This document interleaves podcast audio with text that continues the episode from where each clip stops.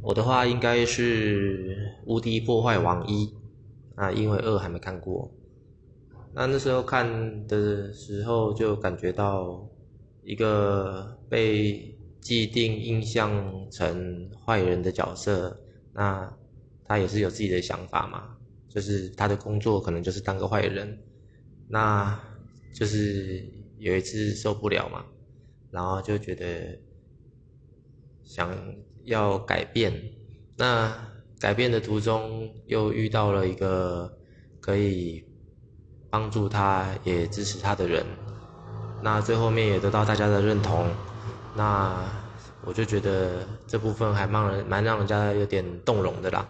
那时候看的时候也有点眼眶泛泪的感觉，也不是就是很感动啦，会有一种呃涌上心头的感觉，嗯，就这样。